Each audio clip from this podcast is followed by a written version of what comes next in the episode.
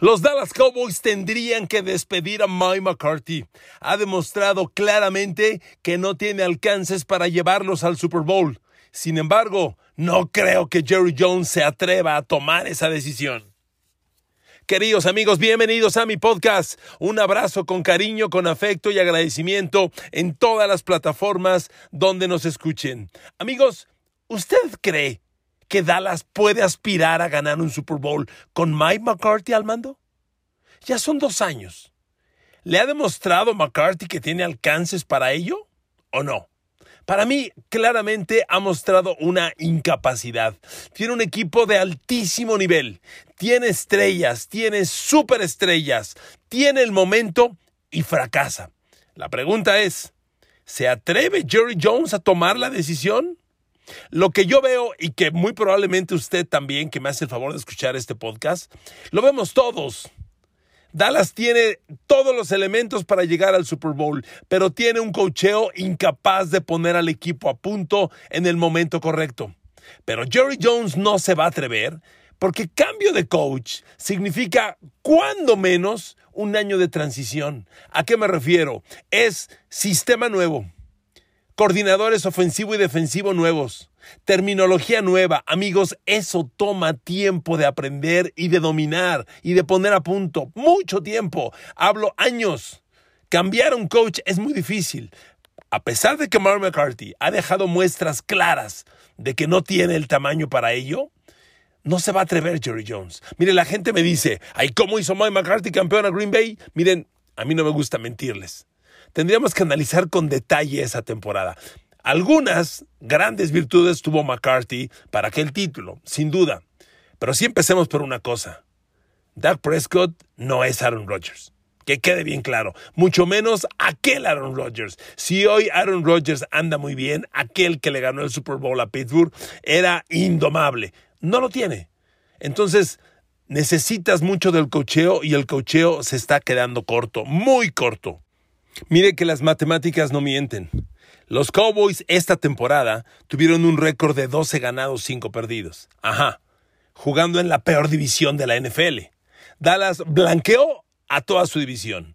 Dos jugados, dos ganados contra Giants, contra Washington y contra Filadelfia. Fíjese nada más. Dallas contra su división, seis ganados, cero perdidos. Contra el resto de la liga, seis ganados, cinco perdidos casi 50% de eficiencia. Qué diferencia, ¿verdad? Contra los malos soy muy bueno. Por eso le hacía la analogía el otro día, perdón, pero creo que aplica, de nuestra selección mexicana de fútbol. Por eso estamos felices en CONCACAF. Aquí dominamos, somos los reyes, los gigantes.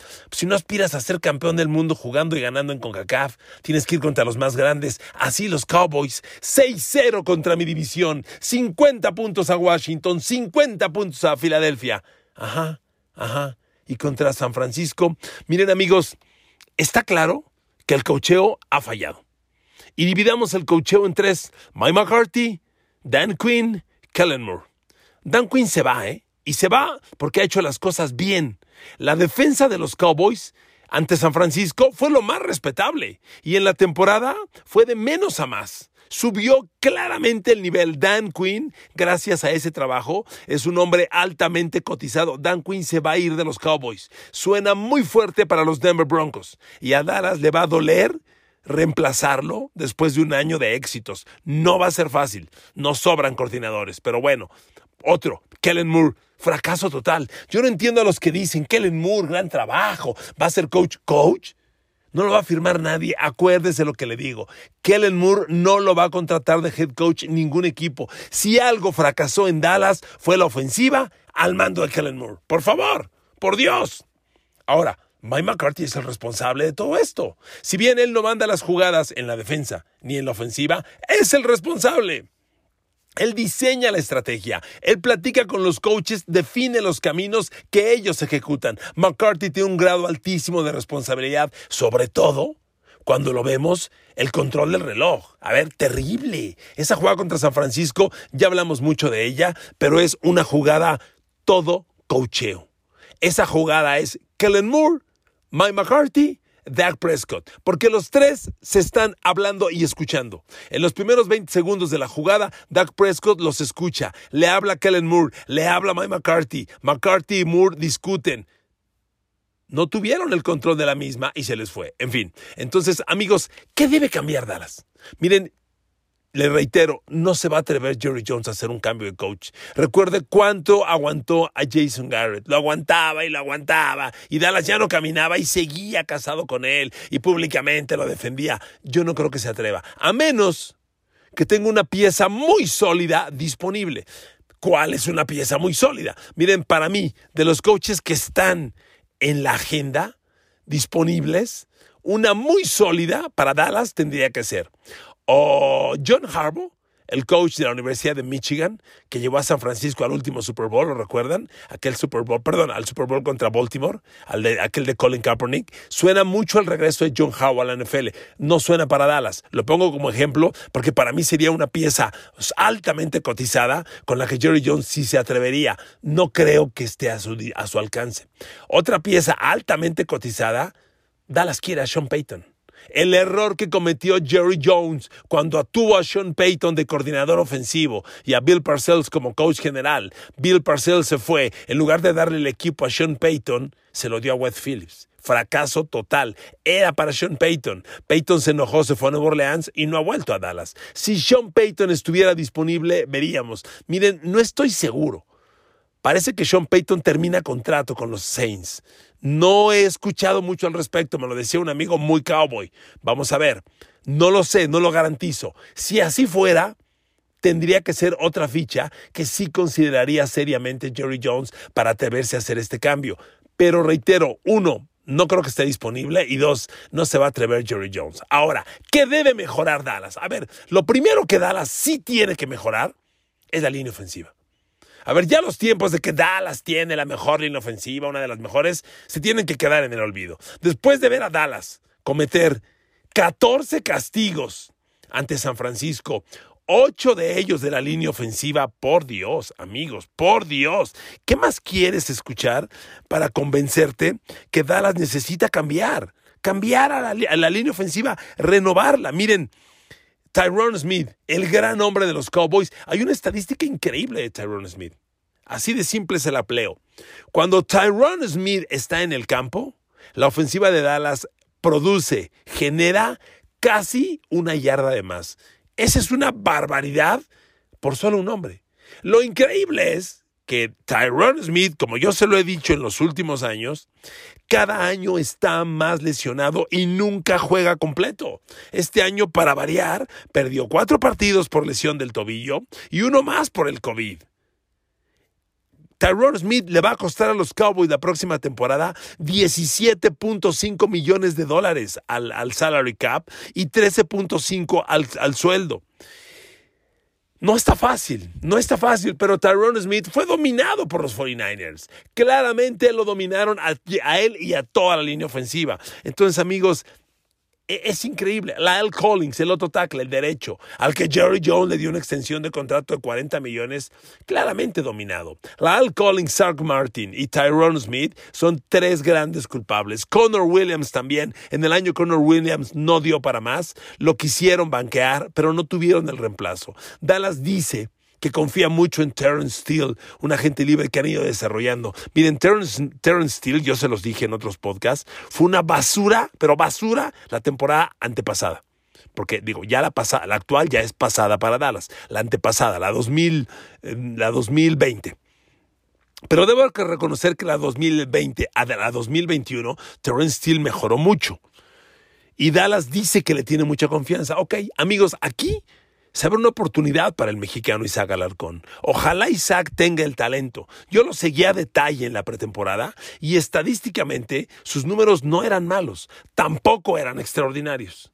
Y cuando una cosa es juzgar el número y otra cosa es verlo en ejecutando. Cuando lo veías en función, Isaac Williams era rápidamente, como le llaman en inglés, overpowering, superado en fuerza, arrastrado, consistentemente. Isaac, William, e, Isaac Alarcón tiene que mejorar en su fortaleza personal, pero es una gran oportunidad, está ahí. Dallas le ha renovado el contrato, va a tener otra vez la oportunidad. Ojalá, sería una historia maravillosa. Pero amigos, jugar en la NFL en esa posición es cosa seria. ¿Tiene Isaac Alarcón el tamaño para enfrentar uno a uno a Aaron Donald? ¿Para enfrentar a Jason Pierre-Paul, a Shaquille Barrett, a Von Miller, a Khalil Mack? En este momento no lo creo. Potencial, quiero pensar que sí. Ojalá lo desarrolle, ojalá lo concrete, ojalá llegue. Sería maravilloso. No está fácil, pero sí, dejo claro una cosa. La oportunidad está ahí porque Dallas necesita urgentemente renovar la línea ofensiva. Esta es una, una prioridad. Ahora, renovar la línea ofensiva se dice fácil. Yo creo que Dallas tiene que ir directamente a la primera selección de draft por el mejor liniero ofensivo disponible. Y para mí, tiene que ser un tackle izquierdo, particularmente. Tienen que ir a buscar al mejor tackle izquierdo. Tyrone Smith ya se va. Sigue lesionado. Este año perdió cinco juegos. Desde el 2016 Tyrone Smith no juega los 16 partidos consecutivos. Ya no le alcanza, ya no le alcanza el físico. Y lo vimos ante San, Francisco, sano, jugando y superado. ¿Para qué quieres a tu liniero más caro si el día más importante lo supera el rival? Entonces, si bien no digo que Tyrone Smith se tenga que ir, creo que sí es el momento de empezar a preparar la renovación. Dallas necesita un tackle izquierdo de altísimo nivel en el draft y necesita un GAR en la agencia libre. No tiene mucho dinero disponible, pero son movimientos urgentes que los Dallas Cowboys tienen que hacer. Ahora amigos, que las estrellas de Dallas no rindan el día importante, pues es un tema que sí debe preocupar. A ver amigos, regreso a Kellen Moore y regreso a Kellen Moore para hablar de las estrellas ofensivas de Dallas. Kellen Moore es altamente responsable de que las estrellas ofensivas de Dallas no ejecuten. Mire, le he estudiado este juego de Dallas contra San Francisco y tengo un dato que me llamó la atención. Dak Prescott, durante la temporada, el quarterback de los Cowboys, fue un pasador muy rentable honestamente. Un, un coreback muy rentable en los Cowboys con números, con números, creo, muy eficientes. A ver, amigos, durante la temporada, durante la temporada regular, ¿cuánto tiempo se tomaba Dak Prescott para lanzar el balón? ¿Cuánto tiempo lo, se tomaba para ello? Dak Prescott en la temporada regular, aquí tengo el dato, me gusta darles números precisos. En la temporada regular se tomó promedio de los 17 partidos y de todos sus envíos, 2 segundos 70 centésimas, 2.7 segundos. ¿Ok? ¿Cuánto tiempo se tomó Dak Prescott para lanzar ante San Francisco? 3.1 segundos. ¿Usted cree que esas 4 centésimas es poco? Es un mundo. Es un mundo. ¿Por qué Dak Prescott ante San Francisco se tardaba más para lanzar? Aquí tiene que haber virtudes defensivas de San Francisco. Lo cierto es que Dak Prescott, cuando mejor funciona, es cuando le lanza a su primera o a su segunda lectura de coberturas. Saca el balón, primera lectura, lanzo. Ejecuta más rápido y tiene un alto porcentaje de eficiencia. Mientras más se tarda, menos funciona. Ante San Francisco, repito, se tardó 3.1 segundos.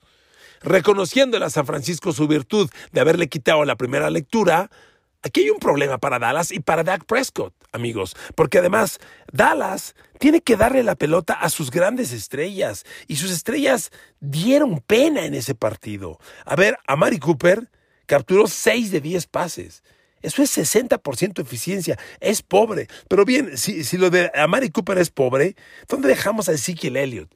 Corriendo el balón, ya se lo dije en otro podcast, tuvo 31 yardas. Como receptor, Cuatro veces le lanzó Prescott, atrapó un pase. Uno. Generó 15 yardas con ese pase, nada más. Además, tuvo dos pases que le tocaron las manos y que cayeron increíble, incompletos. ¿Dónde quedó Tony Pollard? Tony Pollard es un corredor al que tienes que darle la bola en jet sweep, en pase escape, en pase pantalla. Tienes que ir con Tony Pollard insistentemente. Es un jugador que te genera mucho con el balón en las manos. Le lanzó dos Dak Prescott, atrapó los dos para 12 yardas. 12 yardas. En el juego más importante. Miren amigos, vuelvo a Kellen Moore. ¿Dónde está el coordinador ofensivo Kellen Moore? El, el responsable de, ponerle la pelota a los hombres más explosivos. ¿Dónde está? Kellen Moore tiene altísima responsabilidad de todo esto. Y con él, Mike McCarthy, y con ellos, Dak Prescott. Hay una frase muy buena que dice los jugadores juegan. Está bien. A final de cuentas, quienes ejecutan son ellos. Tendríamos que culpar a los jugadores. Prescott tiene indudablemente un mundo de responsabilidad, porque no es un jovencito. No es nuevo en este sistema. Ya tiene años con Kellen Moore, años con este sistema y no tuvo capacidad de ajustarse, de reaccionar, de, de, responder con segundas o terceras lecturas. Él tiene su responsabilidad. Pero quien debe poner a punto la ofensiva es Kellen Moore. Por eso subrayo que Kellen Moore se va a ir a algún equipo de head coach, nunca, se los aseguro. Pero Mike McCarthy, ¿dónde estás? Y del manejo de reloj en esa jugada, pues ya ni les digo, amigos. Ahora, cerrando con la ofensiva y, retomando el tema de la línea. Aquí hay que pensar también en el coach de línea ofensiva, que es Joe Philbin. Joe Philbin ya, fue, ya fue coach general en la NFL y fracasó, si no mal recuerdo, con los Raiders. Y fracasó. Ahora tiene la línea ofensiva de Dallas y está entregando muy malos resultados, porque para los 40 millones de Lyle Collins, los 60 millones de Tyrone Smith, 60 millones de Zach Martin, entregar lo que entregaron es una basura. Si Terrence Steele está desarrollando juego, promuévelo a una de las posiciones de titular. Terrence Steele es tackle. Mucha gente dice, Lyle Collins ataque izquierdo, Terrence Steele ataque derecho y Tyrone Smith fuera. No lo sé, no lo creo. Insisto, Tyrone Smith falló en, su, en el gran juego, pero tampoco creo que a sus acaba de cumplir 30 años, tiene 30, 31, Tyrone Smith, todavía le queda rendimiento. Dejarlo ir, uff, se me hace un poquito violento. Pero que tiene que hacer algo Dallas, no tengo dudas. Valorar a Joe Philbin. En este juego, cada posición tiene un coach. Hay coach general, coordinador ofensivo, coordinador defensivo, coach de línea ofensiva, coach de corredores, de alas cerradas, de receptores, de corebacks. De línea ofensiva es Joe Philbin. Hay que valorar eso. Ahora, amigos, la defensa. Yo en la defensa de Dallas sí espero pues un cisma más violento. Se va a ir Dan Quinn. Se va a ir. Y si Dallas tardó tanto para encortar un coordinador defensivo eficiente, que fue Quinn, renovarlo a un año está complicado. Dan Quinn quiere ser coach. ¿Se acuerda? Fue el coach de los Atlanta Falcons, que llegó al Super Bowl contra Nueva Inglaterra. Tenía de coordinador ofensivo a Kyle Shanahan, que ahora es el coach de San Francisco. Un gran equipo, un gran logro. A Dan Quinn lo satanizamos y a Kyle Shanahan también, porque perdió el Super Bowl que ganaba 28 a 3. Miren, la estrategia de ese juego, pues sí merece un análisis si usted quiere cuestionarlos. Pero a ver, llevó a Atlanta al Super Bowl. Atlanta es un equipo que nunca llega a nada, que nunca ha hecho nada. Y en el único año fue Dan Quinn. Y ahora toma la defensa y hace lo que vimos. Dan Quinn es un gran talento. Dan Quinn se va a ir. Ahora, la pregunta es, ¿quién va a llegar como coordinador defensivo de los Cowboys? Esa es la pregunta crítica, porque Dallas tiene grandes preguntas que responder, amigos, enormes. No les va a alcanzar el dinero y se puede ir Randy Gregory. Y Dallas no puede aceptar la salida de Randy Gregory. La línea frontal, como está, tiene un gran futuro. Neville Gallimore, Doran Armstrong, eh, por supuesto, eh, este, ay, el, jovencito de UCLA, eh, ah, por Dios, disculpe usted cuando el maldito Alzheimer me atora y me lastima, le ofrezco una disculpa, pero Odigizua, el tackle defensivo, exactamente. Odigizua, que es un chico sumamente utilizante, Osa, Osa Neville Gallimore, Doran Armstrong, eh, por supuesto, de Marcus Lawrence, Randy Gregory. Eh, el equipo tiene una serie de talentos en línea frontal bien interesante. Las dudas son, eh, bueno, y Micah Parsons, que es un fenomenal talento y que tuvo Dallas la mala fortuna de que había sido víctima de COVID y andaba bajo de defensas ese día y no rindió a su mejor nivel. Pero Dallas tiene una gran defensa. El tema es el perímetro. A ver, Trevon Diggs es un volado. Trevon Diggs o te intercepta o permite la jugada grande. ¿Cuánto tiempo más quieres un jugador como él? Tienes que desarrollar tus, sus talentos. No puede ser el corner que más yardas permite en la liga. No me jodas. Esa estadística refleja claramente que es un corner que apuesta, que va por la jugada grande y la hace genera 11 intercepciones. No la hace, es el corner que más yardas permite. Amigos, eso no sirve, eso no sirve. Si bien Trevon Diggs no permitió nada grave ante San Francisco, tampoco rindió ni hizo nada importante. Y del otro lado, Anthony Brown, Dios bendito. El pan nuestro de cada día. Dallas necesita otro corner, pero ¿de dónde? ¿De dónde? Tiene que ser del draft. Dallas necesita un buen draft. Dallas necesita primera de draft, tackle izquierdo, segunda de draft, corner, tercera de draft, gar, y necesita pegarle. Siempre pongo el mismo ejemplo. Si Tampa Bay el año pasado, con su primera de draft, que fue la 15, consiguió a Thurston Wirfs, que hoy es el mejor tackle derecho de la NFL, Dallas tiene que hacer lo mismo. Pittsburgh tiene que hacer lo mismo ya en ese tema. Tiene que hacerlo, porque amigos, son equipos que urgen de un jugador en esa posición. Y miren, lo de Dallas y por qué se tendría que ir McCarthy se los pongo con esta analogía. Piensen en Pittsburgh y en los Pats, ya que los pongo de ejemplos. Pittsburgh está eliminado. A ver, amigos, Pittsburgh tenía un equipo de bajo talento. No tenía línea ofensiva. Big Ben estaba acabado. Pittsburgh hizo mucho más llegando hasta donde llegó. Nueva Inglaterra. Nueva Inglaterra trae un coreback novato. Inicia la era post-Tom Brady. La defensa es vieja. Los Pats hicieron mucho metiéndose a playoff. Que Pittsburgh y Dallas, que Pittsburgh y Pats se hayan ido en la primera ronda al playoff es comprensible y sus fanaticadas no deben estar tan dolidas. Que Dallas, con este equipo, no llegue más, claro que es vergonzoso. Por eso Mike McCarthy se tendría que ir. Concluyo y recapitulo. Solamente, solamente con talentos tan altamente cotizados como John Harbaugh de la Universidad de Michigan o Sean Payton, coach de Nueva Orleans, se atrevería Jerry Jones a dejar ir a Mike McCarthy. Pero como no puede, no creo que se haga. Mire, otro movimiento no loco sería dejar ir a Mike McCarthy y hacer a Dan Quinn coach general y coordinador defensivo. Eso no estaría mal, ¿eh? Yo creo que es otro camino. ¿Por qué no? Honestamente, hoy le veo, como le llaman en inglés, upside, expectativa de crecimiento, mayor upside a Dan Quinn que a Mike McCarthy. A ver, reitero, Dallas con Mike McCarthy no va a ningún lado. Dan Quinn ya enseñó lo que tiene. En un año transformó la defensa. Si yo fuera Jerry Jones, despedía a Mike McCarthy y le decía a Dan Quinn, el equipo es tuyo. Vámonos. Y que se haga cargo de la defensa. Honestamente, eso haría yo. Pero Jerry Jones ha sido, sobre todo, 100% impredecible. Los quiero mucho. Gracias por su atención. Que Dios los bendiga. No se quiten el cubrebocas. ¿Ok? Saludos.